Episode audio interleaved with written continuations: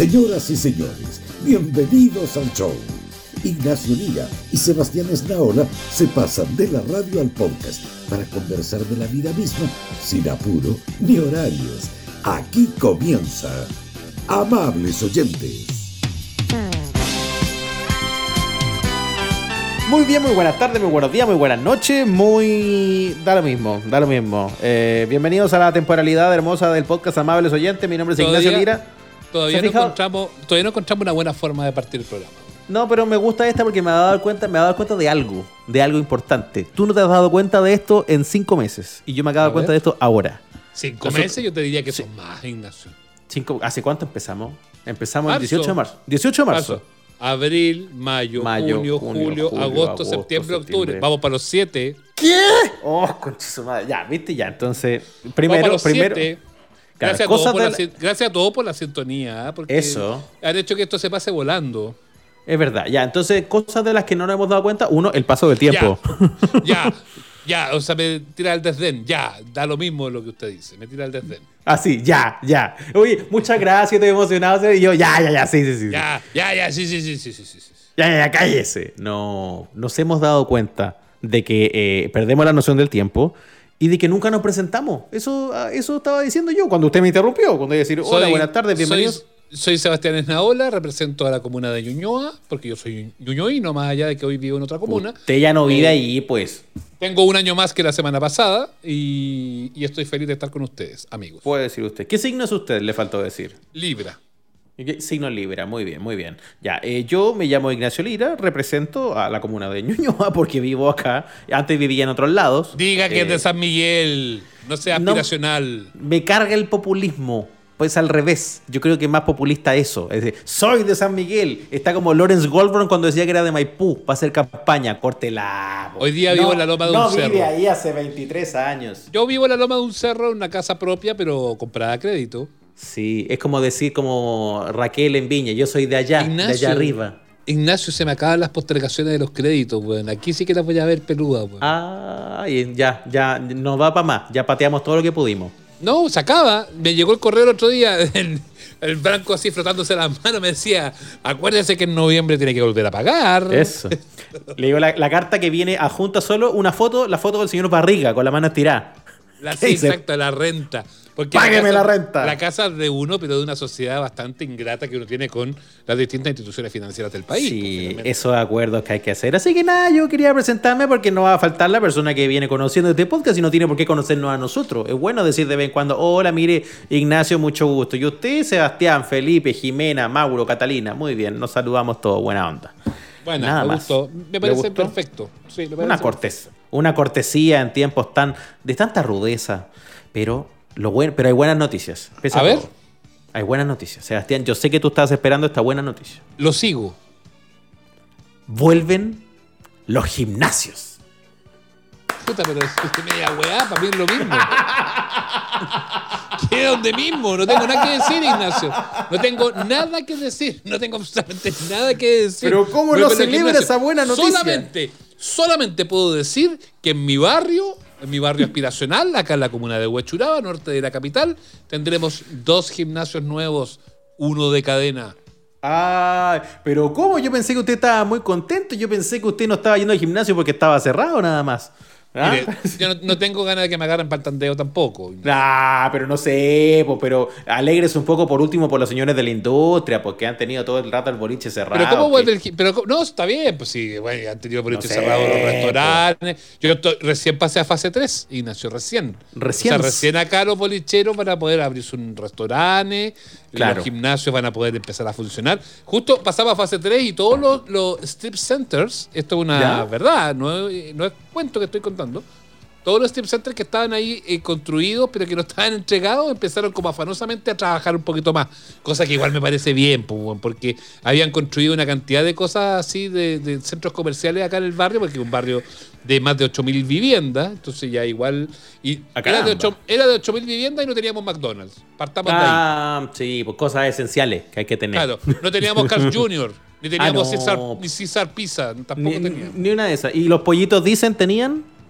No. Esas son las cosas, esas son las cosas que hacen falta, pura cadena de afuera. básicamente esas son las weas que me interesan. Usted me hace hablar de gimnasio y a mí me interesa hacer pizzas.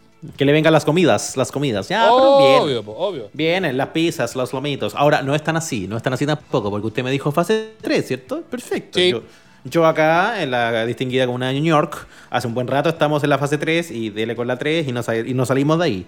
Pero los señores de los gimnasios están muy exagerados en su entusiasmo porque dijeron, estaría bueno que abriéramos. Y de vuelta del MinSal le mandaron a decir, ustedes abren en fase 5. O sea, también cagados, pues, porque no hay nadie en fase 5. Pues. No tienen Y de hecho, el ministro dijo el otro día: ojo la reina, ojo las condes, que capaz que te vienen retrocediendo. Pues. Sí, pues si el ajedrez, si no todo el rato vas a avanzar. Pregúntele a nuestros amigos, que tenemos muy buenos amigos que nos escuchan en Valdivia, que ahora retrocedieron también en su, en su, en su plan ahora, paso a paso. Ahora, el tema, el tema del gimnasio, igual yo creo que se les puede, si se permiten tantas cosas hoy por hoy, si la gente va a piñar en el metro de nuevo, si la mm. gente va a piñar en la micro ¿Por qué no le vaya a dar la posibilidad de que a lo mejor vayan a hacer un poquito de gimnasia con, con medidas? Pues así nadie te dice que tenga que estar 100 personas entre el gimnasio, pero a lo mejor un poquito menos, con alcohol health y con distintas cosas. ¿Por qué no le da la posibilidad a la gente de que efectivamente pueda recrear la mente y además hacer un poquito de gimnasia? Porque al final de cuentas todos vamos a estar guatones, guatones mórbidos incluso, podríamos decir, algo que me acompaña a mí hace ya un buen tiempo, eh, para el verano. Porque yo presumo, Ignacio, es interesante esta lógica. ¿Vamos a tener posibilidad de tener veraneo o no? Uy, buena pregunta. Ah, sí, porque ya no nos queda tanto. La posibilidad no nos queda nada. No nos queda nada para el eh, veraneo. ¿Va a haber playita? ¿Va a haber piscina? ¿Va a haber, vámonos el fin de Algarrobo o una cosa así? No hoy día yo le pregunté al doctor O'Ryan, tú sabes que el doctor O'Ryan es mi pastor y nada más habrá Doctor O'Ryan que, que duerme ahí en cooperativa. Claro, duerme, literalmente duerme porque las preguntas son pésimas. No, no, no, no, no en ningún caso. Pero un auditor hoy día preguntó, nos escribió desde Coquimbo y dijo... ¿Qué le dijo? ¿Podré bañarme en la playa? Porque aquí está ya mejorando el tiempo y todo. Y el doctor dijo, ningún problema, bañese nomás porque no hay posibilidad que te contagien en la playa. Pero ya, eso es una cosa. Pero lo otro es que te vayan a dar permiso para irte a la playa, po. Sí, es diferente, claro. Pero es que tiene, todo eso tiene otras lógicas porque además estás al aire libre. Así que hay un problema de fondo con los gimnasios, que ya no es solo con el tema de estar apiñado, de estar con mucha gente. Porque en el gimnasio se comparten muchos fluidos. Ah, Pero como Ignacio, eso, eso yo lo presumo en tanto haya una relación carnal entre el instructor y algún pupilo o una pupila. No son como los gimnasios. Pupila, o no? ¿Se dice pupila? ¿Tu pupila es mi pupila, dices tú? No, no, lo sé. Porque pupila es como del ojo, ¿no? claro, la claro, el alumnado, diga mejor, ¿ah? una cosa así más. Porque sabemos, sabemos que habitualmente el personal trainer se agarra a la mina del gimnasio. No, o pero. La personal trainer se agarra al ejecutivo, no sé. No, pero es que ese es el problema. Usted está cayendo en la fantasía cliché del gimnasio como de X video, como que la porno. Ignacio. Ah, el, gimnasio, el gimnasio de la porno, así como te voy a ayudar a hacer este ejercicio. Wow, chica, wow, wow. Y después corte camarín. Rácata, rácata, rajando el pantalón. Ignacio, yo conozco demasiadas historias de barrio, de barrio. De barrio. soy como una vieja. Sí, porque no los conozco personalmente, pero. Oh, estáis, sacando el tejido. La del 204 con el personal trainer, no saben nada. La cantidad. Y eso es lo peor. ¿Sabes qué es lo peor de todo? Porque uno de rebote. Y terminas sabiendo igual cosas que no querían ni saber. Terminas enterando de historias que de verdad te importan tres carabinas. Porque a mí me importan tres carabinas que el personal trainer se acueste con la señora del, departamento 206. Me da lo mismo. Pero te terminas enterando ya igual. La vendió, ya la vendió la pobre señora que está no, nada estoy inventando. Claro. yo no vivo, no vivo en departamento, vivo en casa, Ignacio para decir cualquier cosa, ¿no? Pero, pero, es verdad, sí, sí, es cierto. Uno termina enterándose mucho de estos asuntos domésticos y, involucran demasiado seguido al profesor de Pilates. No sé por entonces, qué. Entonces, ahí es donde yo digo que hay intercambio de fluidos en el tema amatorio. No, no, no, no. Usted está, usted está tirando, se le pasó al tiro, se pasó al tiro tres pueblos. Eh, eh, el gimnasio, pues, ve que usted no ha ido hace rato a uno. El último gimnasio que usted fue fue al, Manuel Plaza, cuando tenía pelo largo. a ver a, a ver a Necrosis. A ver a Antrax. el último gimnasio al que fue fue el gimnasio del León Prado. Ignacio, le digo la verdad. Le digo la verdad y usted va a decir, no me cabe ninguna duda. A un gimnasio así de esto, eh, pague no sé cuántas lucas por 12 meses y todo, jamás Jamás en mi vida he pisado. No tengo idea cómo son los gimnasios. Jamás nunca. No, pero no, mire, yo. Usted me va a decir, no me, no me extraña nada, presumo. Primero, hashtag le creo, una primera cosa. Y segundo, eso, ese desconocimiento eh, estructural explica el razonamiento que usted está haciendo, ese razonamiento errado, ese razonamiento eh, ficticio. Porque eh, en el gimnasio, cuando uno va para allá, yo, mire, yo he tenido unos cuantos intentos fracasados. A veces he logrado ser más constante. pero para, pero para, pero para, pero para tus intentos fracasados han sido de estos de que pagáis el año completo, a mí me interesa el tema financiero, me interesa más que el gimnasio, me interesa más que el cardio, me interesa más que el spinning, me interesa más que todas esas cosas. esas cosas que pagáis el año completo y que vaya un mes, porque es el gran negocio del gimnasio. Sí, el gran negocio del gimnasio es que tú pagues para no ir, y yo he sido parte de esa estafa piramidal algunas veces. El problema es que si yo voy a, después si a pagar de menos. Si yo voy al gimnasio, Ignacio, muy probablemente pagaría mucho dinero eh, y no cumpliría con esta norma, eh, pero tendría que entusiasmarme con algo más, po. o sea que... Claro, tírame unas cositas. Po, algo más, pues no sé.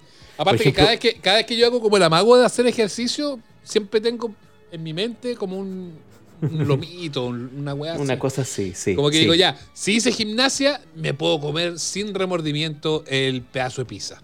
Entonces, ¿y qué pasa? Terminas comiendo más. Y como no hiciste tanto ejercicio como tú pensabas y termináis comiendo hasta no te más recompensa, salí más guatón de ahí, po. Porque termináis, termináis no yendo al gimnasio, pero comiéndote igual la recompensa. Claro, pagué el gimnasio, me siento bien. si no allí en todo el mes, pero como lo pagaste. Pero lo pagué, lo pagué, y si se pagó, se hizo.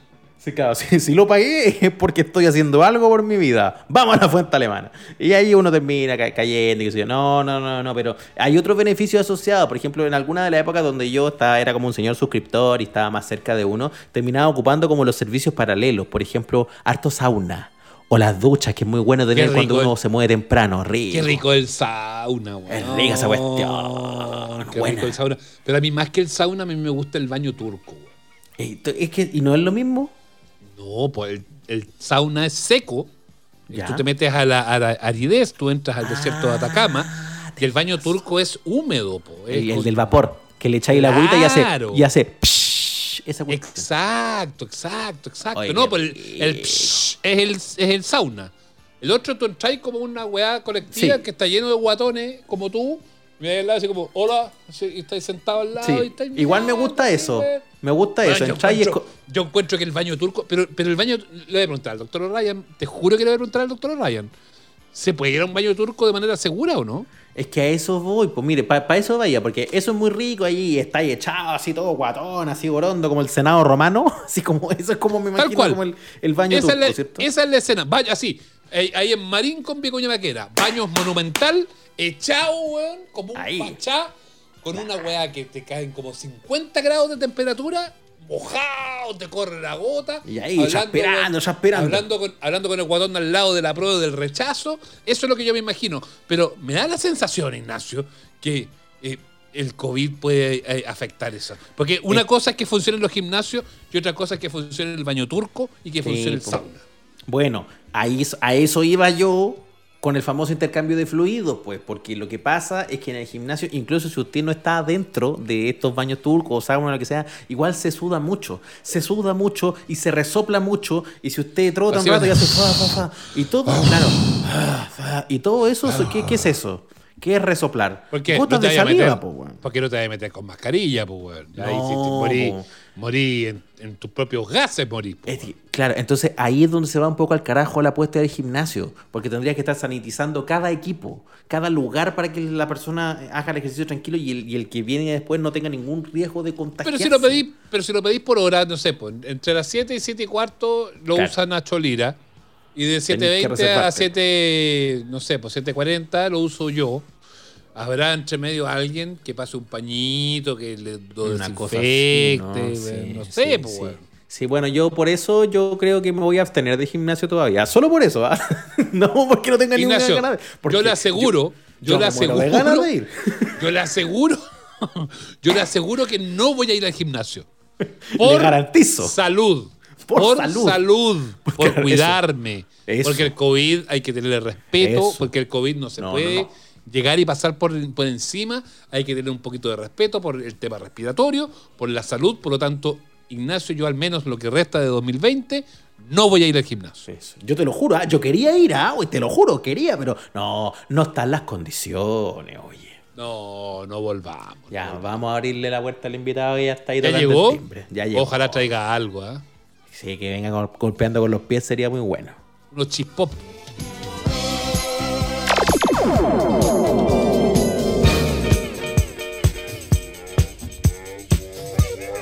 En amables oyentes, siempre tratamos de tener eh, eh, invitados eh, notables, buenos, que nos gustan, que, no, que admiramos, que sentimos. y esta no, es la excepción, ¿ah? ¿Viste? Sabía que iba a decir eso. Sabía que iba a decir eso. Hoy solo tenemos a Rafael Cavada con nosotros. No, no. Pero no, pero te pusiste la soga al cuello tú solo. E-, esa intro está muy usada, pues, Naula. Ese es el problema. No, pero me ah. encanta, pero me encanta porque yo sé que, yo sé que en, el fondo genera en el entrevistado como que caiga una, una, gota helada en la espalda. Así como que, ¿qué va a decir este gallo? No, pero en este caso sí, lo admiramos, nos gusta, nos gusta su, su trabajo, lo encontramos seco eh, y por eso eh, se sienta en la, la silla dorada, amables oyentes. Rafa Cavada, ¿cómo te va? Muy bien, muy bien. Muchas gracias, Sebastián, Ignacio, o Seba y Nacho, como prefieran. Oye, eh, el jueves, ¿a quién vaya a alentar? ¿A Uruguay o a Chile? A Uruguay. Yo no, ahí, no hay dobles militancias. Yo ahí no, hay dobles militancias. Yo me, yo me fui a Uruguay antes de aprender lo que era el fútbol, como, lo, como en el año 72 me fui, de hecho. Nací en el 67, me fui el 72. ¿Ya? Y mis primeras eh, nociones del fútbol son eh, ver a mi abuelo sentado frente a una radio, escuchando partidos de Nacional de Montevideo. En la de monte tú. Claro, claro en Radio Carve, probablemente. O en. Sí, pues el Radio Carve, que era el, la, radio como AM Nacional. Y, y desde aquellos días yo soy hincha de Nacional de Montevideo y de La Roja, y, perdón, y de La Celeste. Después, cuando me vine a Chile, siempre milito por la roja, salvo cuando juega con la celeste, porque uno no puede cambiarse de, equipo de fútbol porque se cambia de país. Uno son como el primer amor futbolístico, es el primer amor y, no se puede traicionar, al menos en mi humilde opinión. Mm. Ya, pero qué bueno que diga eso, porque me carga cuando uno le pregunta esto mismo a gente que nada, tiene más de una nacionalidad o más de un afecto y te dice, ay, corazón dividido, como, ¿para qué? Bueno, sí, No, no, no, es malo abrazar Claro. Pero, uno tiene que hacer una, al final del día tiene que decantarse por una opción. Y yo, de verdad, cuando, o sea, yo quiero que Chile sea campeón del mundo siempre y cuando Uruguay no haya clasificado. Claro, eh, claro. Si Uruguay clasifica, bueno, lo siento mucho, podemos compartir el poder. no, pero, perfecto. no, pero me encanta porque si tú le preguntas a un argentino, el argentino te va a decir, te va a sacar, no, sí, Chile, no sé qué, y la cosa, y una vez que salen los dos y que ojalá empaten. Eh, a un peruano más o menos lo mismo. Pero me pasa porque lo he conversado también con Gonzalo Yáñez, otro ilustre uruguayo mm. acá, eh, y, le digo, ya, a esta altura del partido, ¿va un poco por Chile? No, por ningún motivo, voy totalmente por Uruguay. Nunca. No voy por Chile, ni me interesa Chile y ojalá que pierdan y por mucho. lo quiero mucho, pero pierdan. sí, lo quiero mucho, pero pierdan así. lo, que, pasa es que el, uruguayo forja su identidad nacional en torno al fútbol. El chileno lo hace en las guerras. Eh, Uruguay no, tuvo una guerra ahí con Paraguay, la guerra de la Triple Alianza, perdida en la mitad de la historia, de la cual los uruguayos por lo más se, avergüenzan mucho. Entonces su, su, ser nacional se forja y se, se, mm. galvaniza en torno a, a Colombes, a Amsterdam, los mundiales.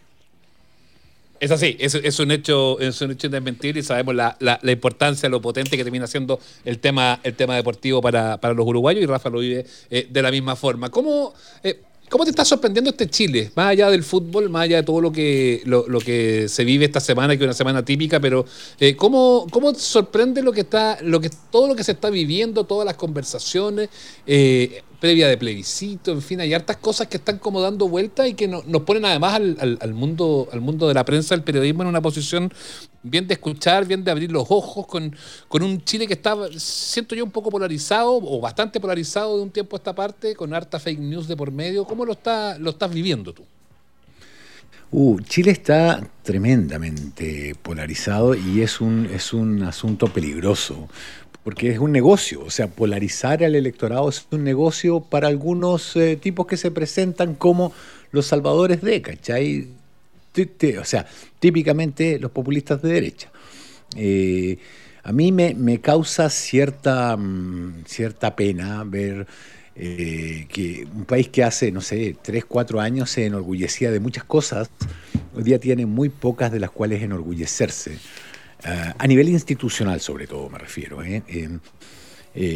porque, porque antes, si hubieran. Si, a ver, cuando se relataba, por ejemplo, la detención de Berríos en Uruguay, y el hecho de que Berríos fue sacado de la comisaría y le tiraron una mancha de tinta arriba a la hoja donde él estaba figurada su, internación en la comisaría, uno decía, pero esas cosas no pasan en Chile. Bueno, acabamos de ver cómo se crea un acta de detención para justificar algo. Mm. Em, vimos la operación Huracán, vimos el Paco Gate, vimos el Milico Gate, vimos todo esto, y, y, de repente uno no sale del estupor de cómo se degradó todo tan rápido.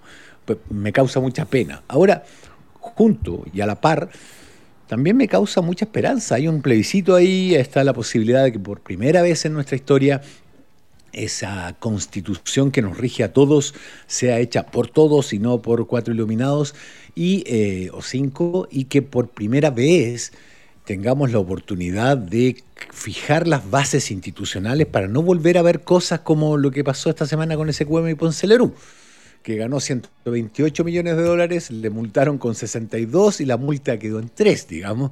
Claro. Gracias. hermoso. Claro, pero, pero, pero por favor, si, si una campaña de diputados eh, cuesta 80 millones de pesos y una de senadores 300 millones de pesos, reajustalo por los últimos cuatro años, etcétera pero con, si tú ganáis 120 palos verdes, te alcanza para comprarte un Senado, un legislativo completo y un par de jueces del Tribunal Constitucional en la pasada. No, es espectacular.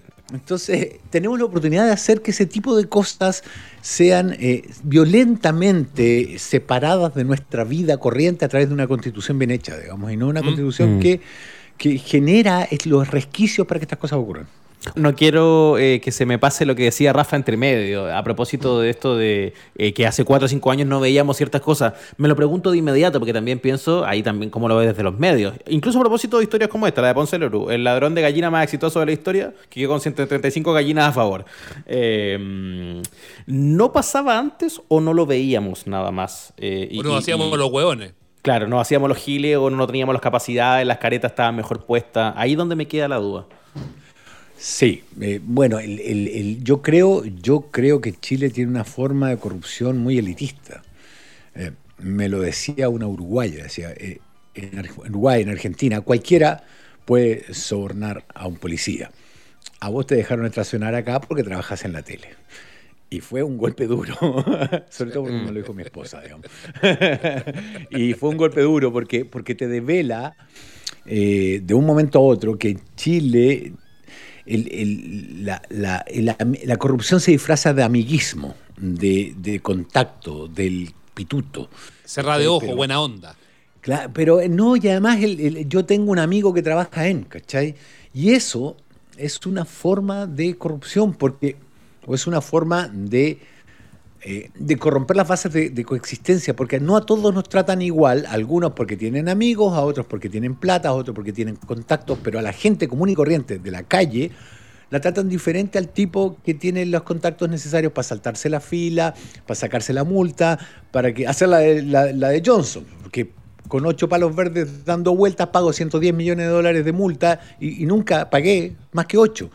Eh, eso no tiene precedente en la historia de Chile y se hizo. ¿Por qué? Bueno, porque hay gente con mucho poder involucrada Sí, el eso, personaje de servicio de. Sí, obvio. El, hecho, el hecho finalmente es que, el, y, es buena la, la, observación que hacía el Nacho, porque eh, en un minuto era, era que nos sentíamos orgullosos del pituto. Sí, po. Y, y, ahí estaba la canción de Sexual Democracia, un pituto no puede usted lograr, y todos nos cagábamos de risa. Entonces, eh, igual llegó un minuto en que, en que esa careta se, se, cayó.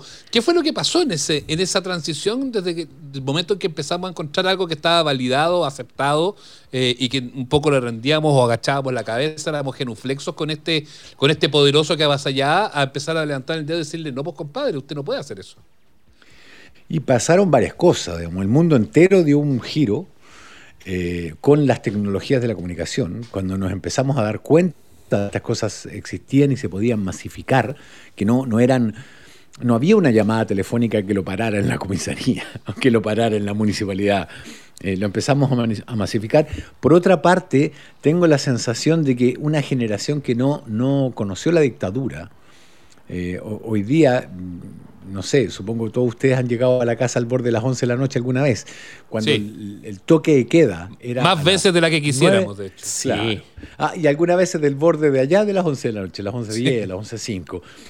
O sea, yo me asomo a la ventana a las 11.05 y hay autos circulando. Cuando el, primer día que hubo toque de queda acá en la esquina de mi casa, en Carlos Antunes con Providencia, había gente tocando cacerola y un capitán de carabineros negociando, diciendo a las 8.25 nos entramos todos para que yo hago cumplir la ley y ustedes se manifiestan como es su derecho. En la época de la dictadura, 15 minutos antes de que empezara el toque de queda no había un alma en la calle porque si había alguien te podía... primero te, te daba la voz de alto y después te daban un poco de plomo. Entonces eh, eh, eh, esa generación que no conoció la dictadura se atreve a hacer otras cosas, a exigir otras cosas y exige que...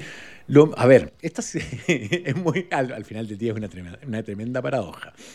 Este sistema post-dictadura chilena creó consumidores, ¿ok? No creó ciudadanos, se esforzó en dejar al ciudadano en la casa y crear consumidores. Y un día el consumidor aplicó la lógica de consumo a la política. Dijo, yo estoy pagando impuestos, exijo transparencia. Yo estoy pagando leyes, legisladores exijo buenas leyes.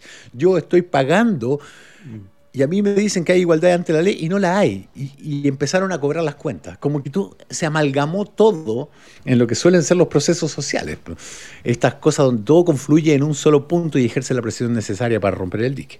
Ahora, eh, es curioso esa, esa, esa vuelta porque también el, cabro que, está en la protesta, eh, quizás el que empujaron en el puente el otro día, no sé, eh, o, muchos otros que están ahí, también cuando planteas esto de la lucha, y, yo hago la analogía con lo que pasaba ahí en dictadura, que efectivamente si tú no cumplías con la norma te dan el alto y después la siguiente ya era con, era con balas, no era, no era de otra forma. Pero así todo, cuando hoy día lo vemos en perspectiva, este cabro, este cabro de 16, de 15, de 20, eh, que no vivió la dictadura, que, que nació en este siglo, eh, plantea y dice, no, pero el problema es que son todos unos cagones. Eh, y, ahí, y ahí donde mucha gente, claro, hoy por hoy, y de hecho me pasó viendo la franja esta semana cuando veía a la UDI haciéndose cargo del triunfo al no, que me dio un poquito de, asquito, debo decirlo.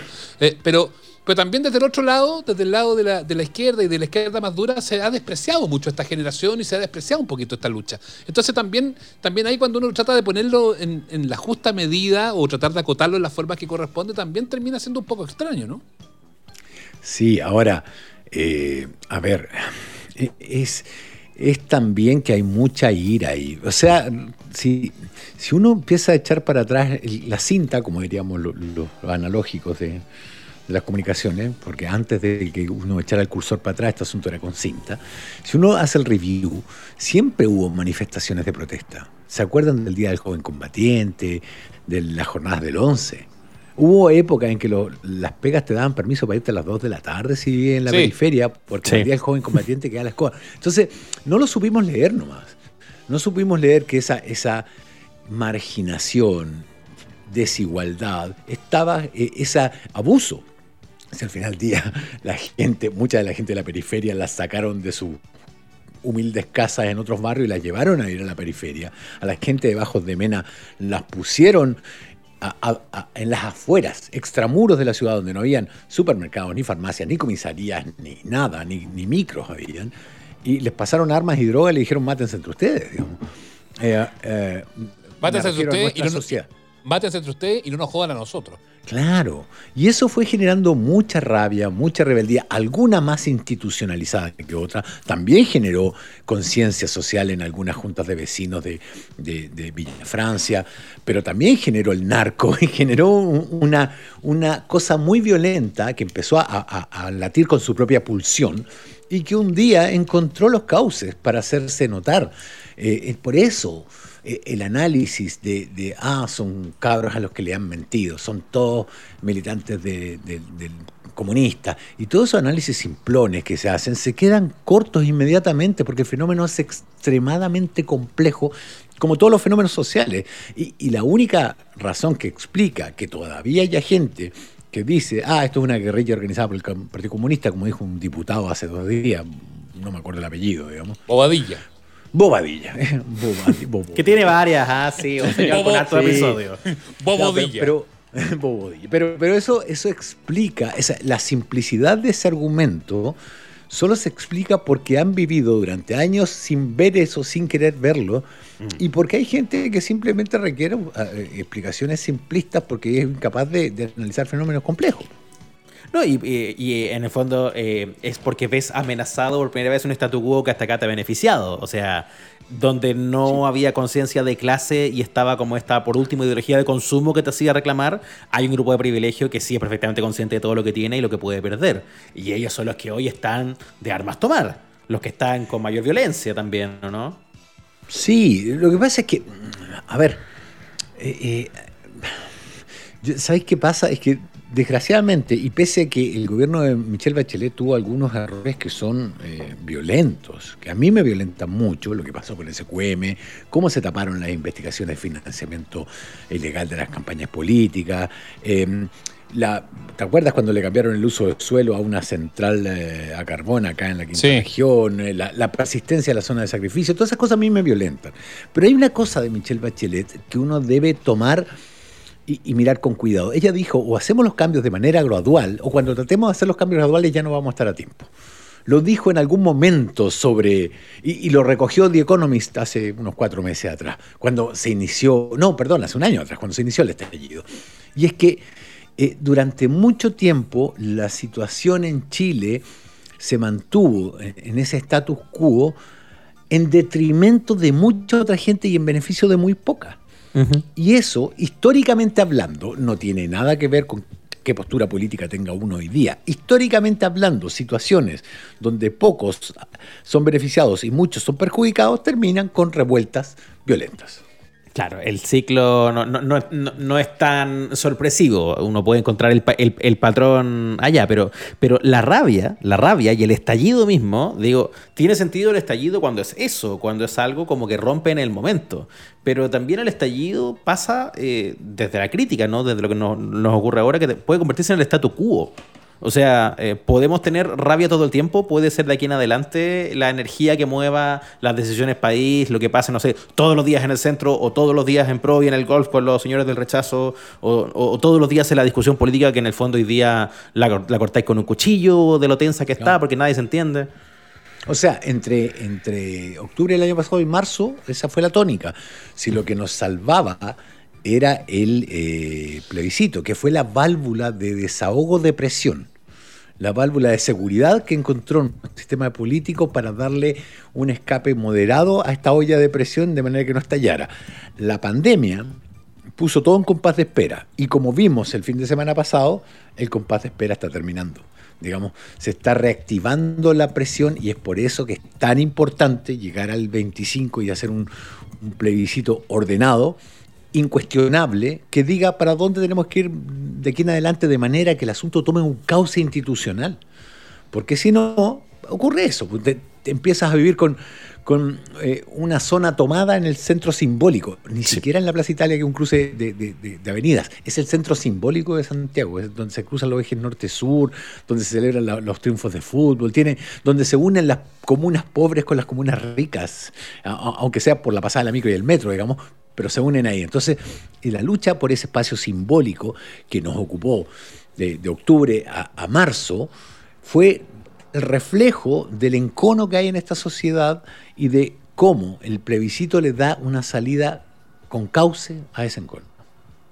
Ahora, es curioso también cómo se ha dado un poco la conversación en estos días, y eso la marca un poquito la franja, que yo sé que la franja ya no es lo que fue en su minuto, esto no es Chile, la, alegría ya viene, esto no es eh, gana la gente el presidente, son otras cosas, está todo como muy, muy difuminado, como que no está, no, hay una, unión, pero sí se ha generado mucha conversación porque hay muchos que, que plantean a mi juicio erróneamente, pero quiero escucharte a ti, Rafa, que claro, la constitución está, le han, vendido la pomada, que el cambio de la constitución va a ser casi que todos tengan un Mercedes-Benz en la puerta, que sean millonarios eh, y que van a tener todo gratis, cosa que es una super falacia, pero igual hay un grupo importante de gente que se, lo traga un poquitito, que está esperando efectivamente que estos cambios sociales les, rediten beneficios sumamente directos que no necesariamente los cumple una constitución. Eh, al final de la discusión, al final de lo que pueda ocurrir cuando gane el apruebo, que va a ocurrir, gane la convención constituyente, que muy probablemente va a ocurrir, eh, y que se termine escribiendo esta nueva constitución, eh, me da la sensación de que puede haber también mucha decepción de que no sea esta pomada que algunos han querido poner encima de lo que va a ser esta discusión constitucional. Sí, el manejo de las expectativas. Y, es cierto, hay gente que compra eso. Como hay gente que compra que esto nos va a sumir en el caos eh, durante mm. dos años y la incertidumbre. Eh, sin embargo, eh, yo tengo una enorme fe en el ciudadano promedio de Chile que es súper sensato. En Plaza Italia a mí me tocó, Plaza Italia, guion vaqueano, guion dignidad, para que le lleguemos a todos dejar, los... Dejar a todas, todos y todos eso. eh, a mí me tocó ver mucha gente eh, en el reporteo. Yo me iba a meter todos los viernes ahí, que era el día que se congregaba como esa masa simbólica, ¿no? Gente que trabajaba en el retail, gente que trabajaba en la salud, gente que trabajaba en venta de autos, gente que trabajaba en el comercio. Mucha gente llegaba ahí el viernes a hacer sentir que la protesta continuaba viva. Esa gente eh, probablemente eh, no, no está ni pensando en que la, constitución nueva le va a dar un, Mercedes o un 4x4 de regalo, ni pensando que Chile se va a sumir en el caos, sino que ese ser súper sensato dice, ¿cuántas veces han dicho que la constitución impide hacer tal o cual cosa? Y, hablamos de las AFP, mm. de la salud, de la educación, de los temas más sensibles de nuestra política, y siempre sale o la constitución o el tribunal constitucional.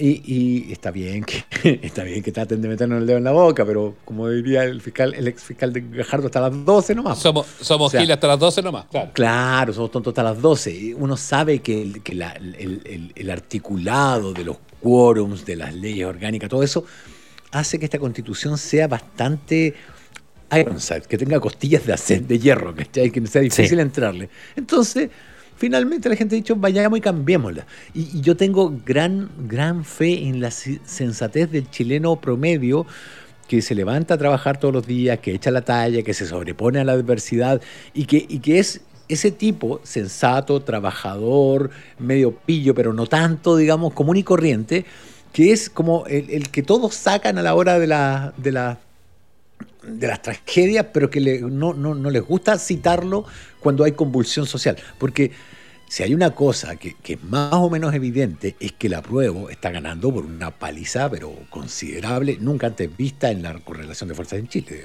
Claro. Claro. Ese punto medio de que además eh, en el fondo acatopela y que, que finalmente... El que, te dice está mal pelado el chancho, compadre. claro. El compadre la que te dice está mal pelado el chancho que es una, sensatez de, vereda, de guata, y que, también significa que tus esperanzas no están desbocadas porque nunca las has tenido desbocadas en primer lugar, si tú vas salvando el día a día.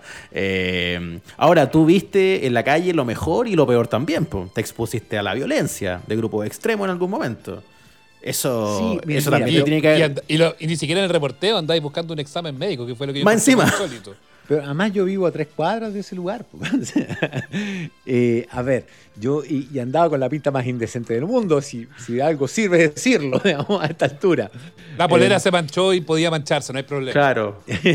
Digámoslo por fin, era el tongo. Oh, la gente odiosa en Twitter. Bueno. No, pero, a mí, o sea, de, verdad que haya gente que gaste su tiempo y energía en creer que yo salgo a la calle con una botella de sangre falsa a dejarme que me den un palo en la cabeza, solo de me habla que hay mucho weón que sabe escribir pero no sabe leer. o sea, eh, eh, en realidad, de hecho, en un principio me causaba una cierta amargura. Hoy día me cago en la risa, digo, de verdad, hay gente que gasta tiempo o recursos en esto. Entonces va a ser más fácil de lo que yo pensaba. Sí, obvio, po, obvio.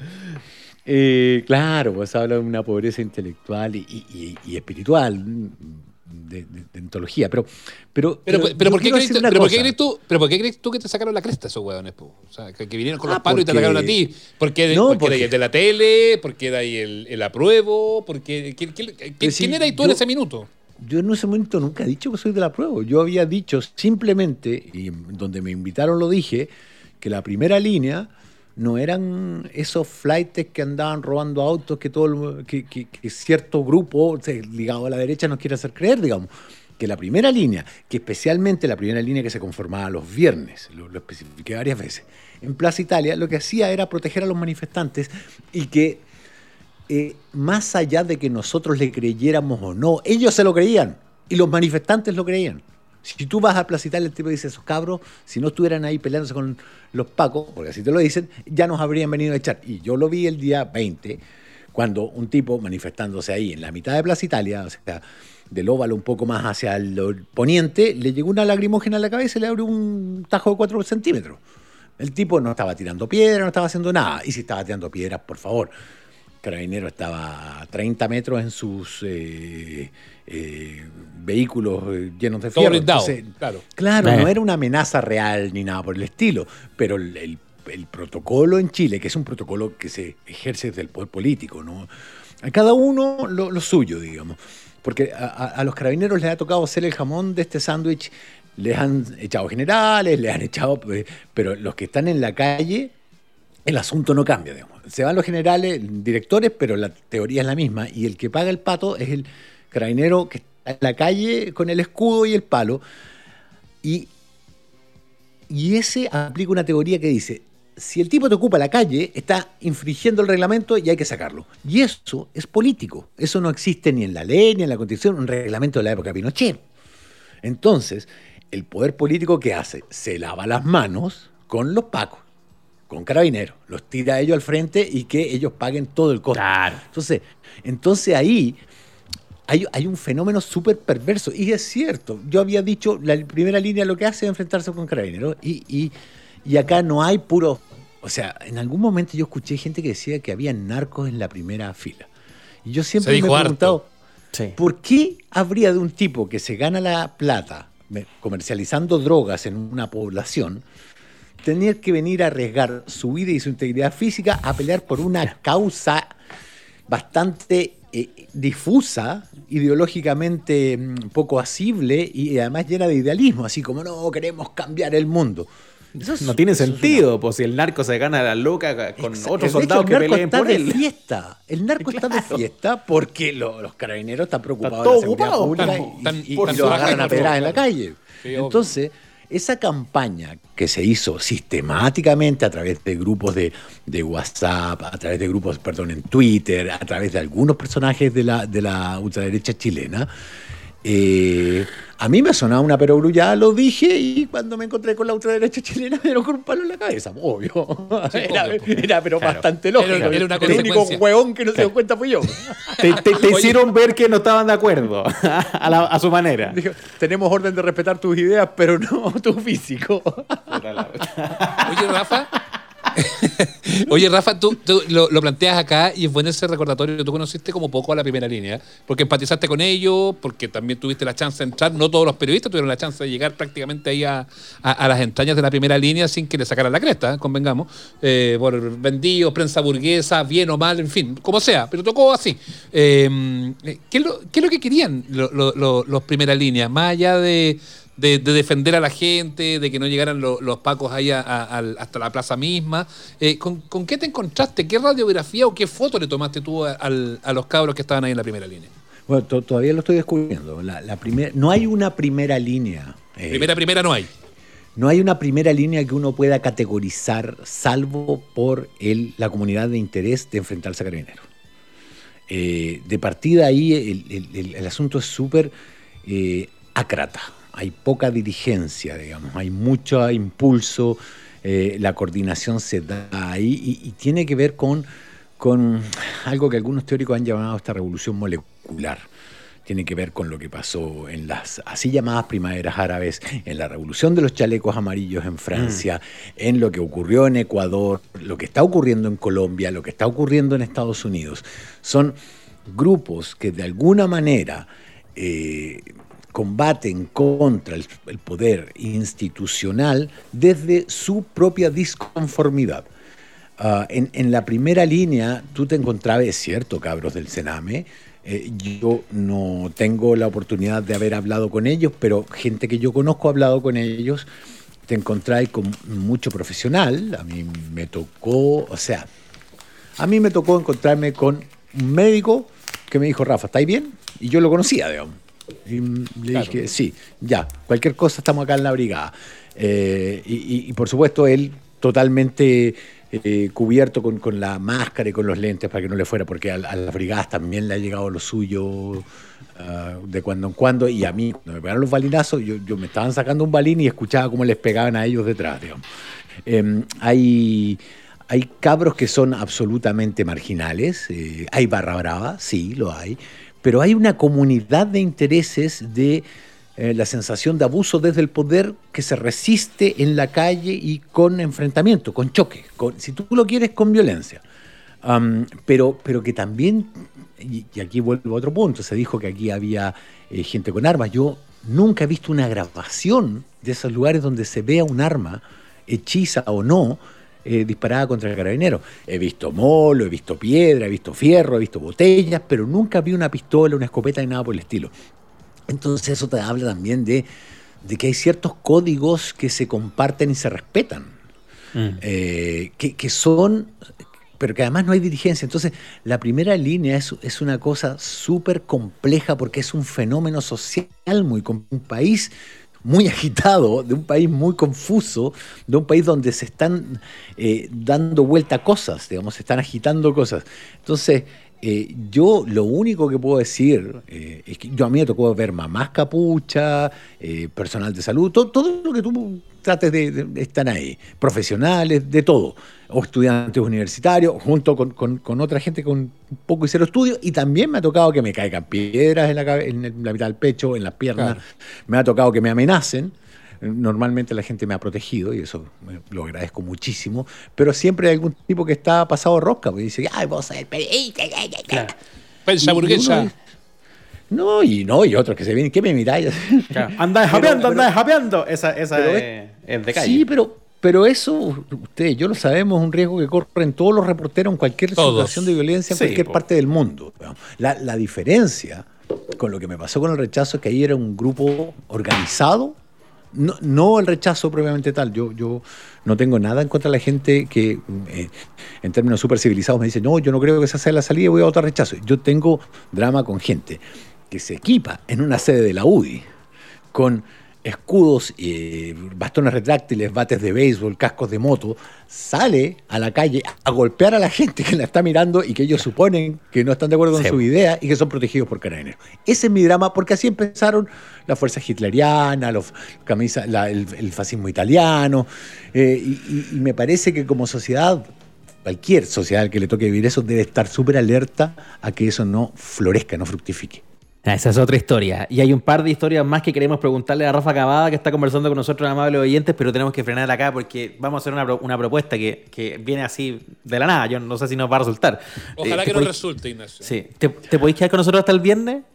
la pregunta. es que... tengo que, que, tengo que, eh, como, no tenéis nada más que hacer. transmitiendo de acá hasta el viernes? Sí, sí, sí. tengo un par de cosas que hacer. Claro, tengo un par de cosas que hacer. Conversamos de aquí hasta el viernes. Ya, pero dinos qué bueno, ¿ya? Bueno. Ya, listo. Nos quedamos hasta el viernes con Rafa. Ya seguimos aquí en Amables Oyentes. Amables Oyentes, un podcast de barrio tan bueno como el mejor del centro. Oye, qué brillante este muchacho, ¿ah? Hoy se pasó mucho que lo veía en la tele de chiquitito en la guerra. Yo, sabía que, Saddam, yo sabía que Saddam Hussein eh, ocultaba tantas cosas. ¿eh? Sí, sí. Oye, eh, y el viernes tampoco le vamos a preguntar de Bagdad, ¿cierto? No le preguntemos más de Bagdad a, Rafa Cavada. Yo, hago un desafío. Si le preguntamos por Bagdad, significa que se nos acabaron las preguntas, que somos pésimos periodistas, que no somos capaces de encarar una conversación si le llego a preguntar por Bagdad y por la estatua de Saddam Hussein, es que la entrevista se fue al carajo. Así que ustedes, auditores, serán contralores de esa decisión. Eso. 23 años respondiendo la misma pregunta, pobre cristiano. Oye, Bagdad y la estatua. No, pues como preguntarle a Caselli por el penal. Salgamos. sí, salgamos de eso. Oye, no le preguntamos por los saudes, por la. Pero tengo otra duda, Ignacio, de esto mismo, de lo mismo que hablábamos al principio. Perdón, perdón, ah, de lo... de que hablamos de una weá y de otra y todo. Vamos a retomar lo de los gimnasios, pero. no, no, no, no, no, no, no, no, gimnasio, no, como vamos a seguir hablando dijimos de los gimnasios. Que, dijimos que no íbamos a ir, ya dijimos. Por salud. Pero la piscina pública en verano, porque yo quedé, yo de verdad que quedé preocupado del verano, del que ya está ahí a la vuelta de la esquina. Sí, ya está haciendo hablamos, pues. Mencionamos las playas, pero está también la piscina pública, su Tupahue, su eh, oh. Antilén. Su Antilén. Sí, entonces, ¿qué? Podemos ir a bañarnos así tranquilamente porque bañarse con tapaboca, con barbijo, con mascarilla, es un poco huevos, no, no corresponde. ¿Se puede ir tranquilo a la piscina pública o no? no se ve con buenos ojos. ¿ah? ¿Qué pasará con la perla, con la ponderosa? ¿Ah? ¿Qué hacemos? Ya no existe, la ponderosa hay un supermercado ahí. Ah, pero no me mienta, ¿cómo no va a estar si yo iba a la ponderosa? pues? Hay un supermercado, viejo, en ese lugar, hay un supermercado. Sí, hay una sucursal del Banco Hispanoamericano. yo iba cuando chico a piscina Lincoln. Usted me ha contado. ¿Esa, ¿Dónde quedaba esa? Por, la, por en, José, ¿no? en José Miguel Infante, un poquito antes de llegar, ahí arrasaba el piscina Lincoyán. Balneario Lincoyán. Weón, era extraordinaria. Gran piscina. Y lo que a mí siempre me llamaba la atención, desde chiquitito preocupado de esas de cosas, chiquitito, que había un letrero. había un letrero que yo no lograba comprender de chico, pero que de grande lo comprendí perfectamente. Que decía: Cuidado, niños mirando. Está bueno, es verdad. Uno no lo entiende al principio. Pero cuando, uno, cuando uno es niño, no lo entiende. Pero cuando uno es grande, claro, uno piensa, oye, ¿me echáis bloqueador solar? Claro, sí, yo te he hecho. Y empezáis así a hacer los masajes. Pero me da mucha risa eso. cuando me di cuenta de qué se trataba, ese letrero, cuidado, niños mirando, me da mucha risa. Sí, ahora varias piscinas deberían tener un cartel que dijera cuidado, niños miando, porque también pasa y sigue pasando, de un tema de, de, ah, nunca acabar. Yo creo que si logramos sobrevivir bueno, a la piscina con meao, podemos sobrevivir a la piscina con COVID. Sí, totalmente. Hemos superado, hemos superado, eh, eh, no sé, problemáticas como esa. ¿Sabía cuál iba yo? Me, hiciste acordar de las que a las que yo iba chico. Yo iba ahí a la, a la clásica de la, de la, Chile, la que está frente a la estación Mapocho. Ah, pero esa es como monumento histórico, además, como el de la Vega, ¿no?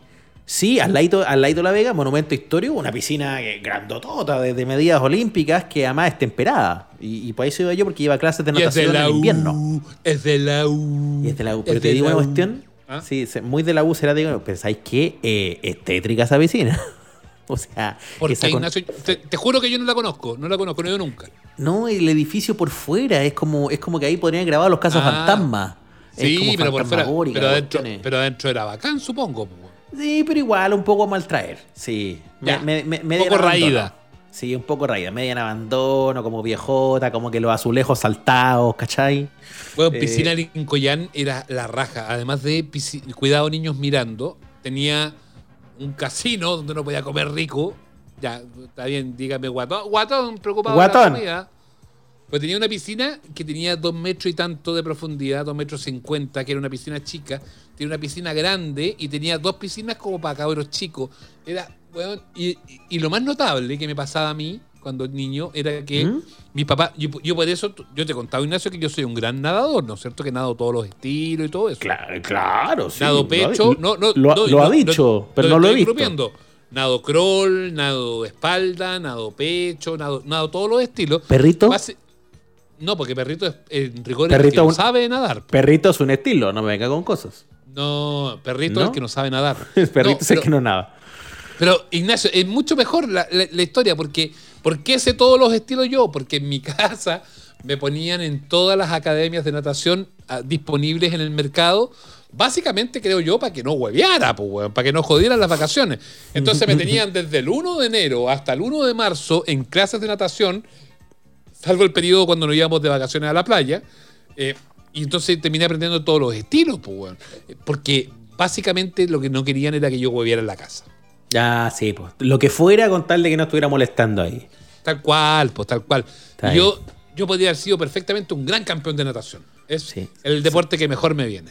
¿Sabes que Ahora que tú dices eso, yo estoy pensando que la cantidad de actividades problemáticas a la que me inscribieron mis papás también de cabros chicos tienen sido lo mismo. Estaban chatos de mí. No querían verme más en todo el verano. Oye, pero si pasé por todos lados. Fui a la Chile, fui a la Católica Santa Rosa de las Condes, ahí a Lucelandia. Después me llevaron a la antigua sede de la Unión Española, en la calle Carmen, que también tenía piscina. Obvio, sí. Buena piscina ahí en calle Carmen. Oye, me mandaron a, toda esa. ¿Fuiste a la ¿Eh? Guay? Sí, fui a la Guay también. Oye, que hice cosas. Me metieron a los scouts. No, mi, mi mamá no me quería ver. Eso igual concluyo. no, no, la raya para la suma, yo digo lo mismo. Yo fui siempre a piscina Lincoln y ahí me enseñaron. Yo debo decir que los- un agradecimiento público a todos los instructores de piscina Lincoln que a mí me enseñaron a nadar todos los estilos. Pero la raya, la raya, el guion, el corte directo es. Básicamente mis papás no me querían en la Es- casa, por eso tuve que hacer todas las clases de natación. Gracias a los instructores que fueron mi familia. Esos meses donde la mía Estuve abandonado. no quería saber de mí. Weón, era, Ay, muy, ay, ay. era muy bueno. Pero la guay. Todo Era el mundo tiene el prejuicio de la guay por YMCA. Por Pero, la güey, sí. ta, ta, ta, Ta, ta. ta, tarara, tarara. Pero ¿Y usted la sabe piscina- la historia por, la por piscina- qué, po, no? No, no sé la historia. Ignacio. De por qué, por qué, por qué en el fondo la YMCA es la canción de Village People y guajaja y no sé qué, bien, porque no es porque sí, po. Es el porque himno. los- es porque los, los edificios de la YMCA en Estados Unidos, que eran eh, albergues para jóvenes, eran también muy buenos lugares para encuentros furtivos sexuales. Siempre de ahí con la viene, de ahí viene el. It's fun to stay at the YMCA. Es divertido irse a la Y porque ocupamos las camitas y las duchas públicas y ahí los muchachos que no tenían dónde juntarse se juntaban. Y Eso es lo que decían los Village People. Y ahí los muchachos. Ta, ta, ta, Sí, era con su tarara. Era con su qué. O sea, había maldad ya de por medio en la canción. Había, había maldad con el YMCA. Era como pasarse el dato. Era como, mira, ahí podemos. Donde no nos dejan en ningún otro lado, podemos por allá. Pero a mí me da risa el concepto. No, yo voy a la guay, decían mis amigos. cuando A la chico. guay. Sí. Sí, sí. Porque, no, no, porque nadie le dijo IMCA. Así como la, la la sigla de- Inca. Yo acompañaba a un amigo que iba a sus clases de natación y encontraba que la piscina de la Guay era muy buena. Muy buena. Buena, po, buena. Buena, buena, buena. Pero no sabía que después tenían que pasar obligatoriamente por hacer el cantito. Cla- eh, Claro, eh, eh, tenía un costo, un costo asociado a la piscina, no era así nomás. Mm. ¿Y el cantito era cantito religioso? Porque era la Asociación Cristiana de Jóvenes. Ta, ta, ta. Ah. Ta, ta, ra, Ah, ta, ra, ta. yo pensé que había que Ta, cantar así como Abre tu jardín. Y ahí, No. ah, por- porque era la Asociación Cristiana de Jóvenes, no era para cualquier joven, era si eras joven y cristiano. Tenías que dar alguna evidencia, una evidencia de cristiano. Era básicamente para el que pagaba, no tenía Tú, tú entrabas asunto. y te preguntaban, Jack, ah, ¿es usted cristiano? Cánteme. Llévame donde los hombres No. necesitan. Y, ahí, ahí- y si uno la cantaba, lo dejaban entrar. Qué ¿no? tonto, ¿cómo hacer tontera. eso? Ahora, yo hoy por hoy soy socio de un club, tú sabes, ¿no? Sí, pues soy pituco, soy aspiracional, básicamente. ¿Socio de, de- de un club? ¿De qué? ¿De qué? ¿De club, de club México? ¿De qué club no, es no, socio? no, de un club acá, soy pa- parte de un club, como el- la mesa de este club. No de un club acá en Huechuraba, que te- básicamente somos socios porque nosotros desde diciembre hasta marzo mandamos los cabros a la piscina. Básicamente Eso. para eso somos socios. Pero este año, pero este año me da susto, po. No, pues usted eh, haciendo lo mismo que hacían con usted, ya, ándate a molestar para allá. Este año está complicado. No pero, se- pero es que hay dos cosas, yo de verdad, y esto lo planteo súper serio. eh, una cosa es que efectivamente te sacáis a los cabros chicos de encima y otra cosa es que de verdad aprenden a nadar muy bien. Y eso siempre es una. Es como comprarse un seguro de vida, pues. Es rico. En un país con estos miles de kilómetros de costa, señora, señor, uno tiene que aprender a nadar. po. Sí, es importante. weón. Incorpórelo a su, incorporarlo a su canasta de conocimientos básicos. Se- sepa flotar al menos, flotar, no sé. ¿Usted nada bien o no? Sí, yo nado bien, porque, porque insisto, me, me, como cuatro piscinas. ¿eh? Kroll, Te nado, te nado crawl, te nado espalda. Yo, el, el pecho no tanto, ¿ah? el pecho me, me anduvo costando Ah, un poco. pero el pecho, pues ¿sabes qué pasa? Yo siempre me he ufanado de ser un gran nadador. Siempre me he pegado la quebrada y yo admito que el año pasado, eh, por una cosa de, no, no de, de aprendizaje, sino que de que me sacaran rendimiento, contraté clases de natación. No para que me enseñaran, sino que para que tener como una suerte de personal trainer de que me cara. guiara ah, ah, ah, ya, Sí. ya, ya, ya. Y debo admitir Eh. que nadaba 25 metros, es decir, una ida de la piscina y que ah, raja, weón. No. Raja, pero raja, destruido, weón. Perdiste los poderes, pues si eso pasa, pues si el cuerpo va cambiando. Hoy no te lo pregunté porque no lo mencionaste en tu lista de estilos. Eh, no caigamos en el chiste ochentero, fácil, esa estupidez, pero ¿y el mariposa? ¿Mm? También, perfecto. Sí, porque es un estilo complejo. Mariposa, pecho, crawl, espalda. Los domino a la perfección. Muy bien. Nosotros el, cuando hagamos el live del domingo, queremos ver registros, queremos videos y fotos de las proezas en natación de Sebastián Esnaola. Busquen, busquen sus archivos. No, no, existen. no, tiene que haber algo. Y voy a no, no existen, no sé. Que, ¿Cómo voy a tener yo registro de eso? libérelos, como los correos del MinSal. Libere esos archivos. No, no tengo, de verdad que no tengo. No, o sea, solamente es un acto de fe el que podemos hacer. que usted me crea lo que yo le estoy diciendo. no, no, no, queda nada más remedio que creer en su palabra, algo que ya, ya no se da hace un buen tiempo. Ya, pero está bien, está bien. Dijémoslo hasta acá. Pero sí, pero sí pidámosle a la gente que pidámosle. Estoy tomando piscola, debo decirlo. ¿ah? No, si te escuché, eh. pidámosle a la gente. Oye, justo hoy día, y justo hoy día yo estoy, estoy demasiado sobrio yo para reírme. Menos mal, menos mal que haya uno sobrio y el otro cocido. Está bien. uno de los dos. para terminar esto. Uno de los dos por lo menos. No, pero pidámosle a la gente que por favor nos cuente sus estilos de natación. Que nos cuente cómo, si, si fueron a aprender, si fueron a academia. Eso. Eh. Y si van a ir a la piscina Tupahue o al Antilén. Usted sabe que la piscina Antilén es tiene un mito, ¿no? Sí, alternativa. Piscina Antilén, piscina alternativa. Así nada más. Nada más. Una piscina para estilos de vida alternativos. Que está muy bien. Está, ¿Por qué no? La piscina. Eh, la piscina alternativa. Usted nos cuenta en las redes sociales mientras Naola se compone arroba amables oyentes en Twitter, arroba amables oyentes en Instagram. yo voy a la piscina Antilén. ¡Idiota! Ay, ay, ay. El viernes sale la yapa a las 6 de la tarde y los domingos a las 9 en live. Estamos en YouTube también. Abárrele la pata a oh. Rafael Cavada para que no se vaya. Gente despierta a las 9 de la mañana de lunes a viernes. Eh, se lo decimos siempre con cariño. Suscríbanse, mierda. ¿ah? Que estén muy bien. Chao.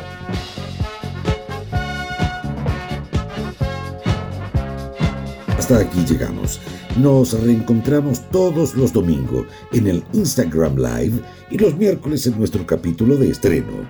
Somos los amables oyentes. Suscríbete a nuestro canal en Spotify, Google Podcast, Apple Podcast y en nuestras redes sociales.